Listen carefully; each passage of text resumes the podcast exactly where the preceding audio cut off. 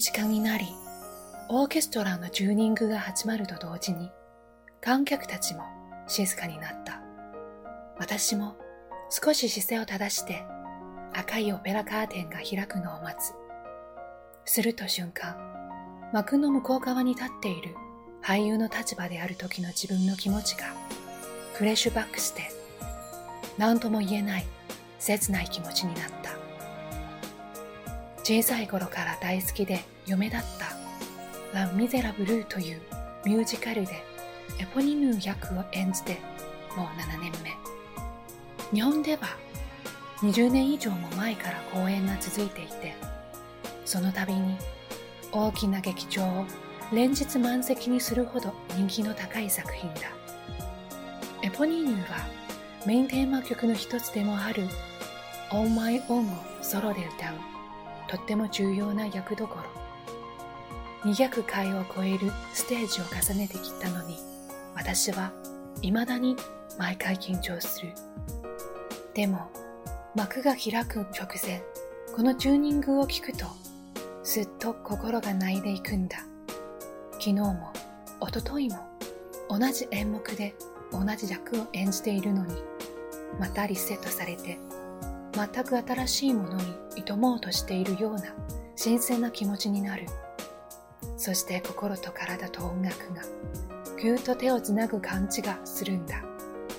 あの短い時間が私は好きだ。その感覚を思い出して、また涙が出てきてしまった。まだ芝居が始まってもいないのに、チューニングを聞いただけで泣いている日本人。我ながらおかしい。多分、隣の老夫婦には気づかれなかったはずだけど、旅のせいか、私、随分涙もろくなっているみたいだ。ラブポエムも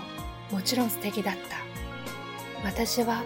オペラについてあれこれ語れるほど詳しくないけど、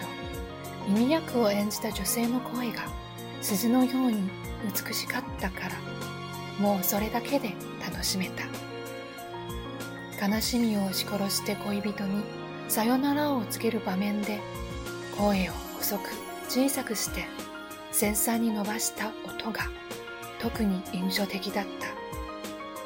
た。カーテンコールでも耳への拍手が一番質の良い拍手だった。観客の気持ちは拍手の大きさにではなく質に現れるなぁといつも思う。終演後、外へ出るとだいぶ薄暗くなりかけていて、時計を見ると22時。この時間になってようやく夜がやってくる。振り返ると、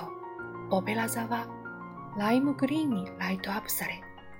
神秘的な佇まいで満足した観客たちを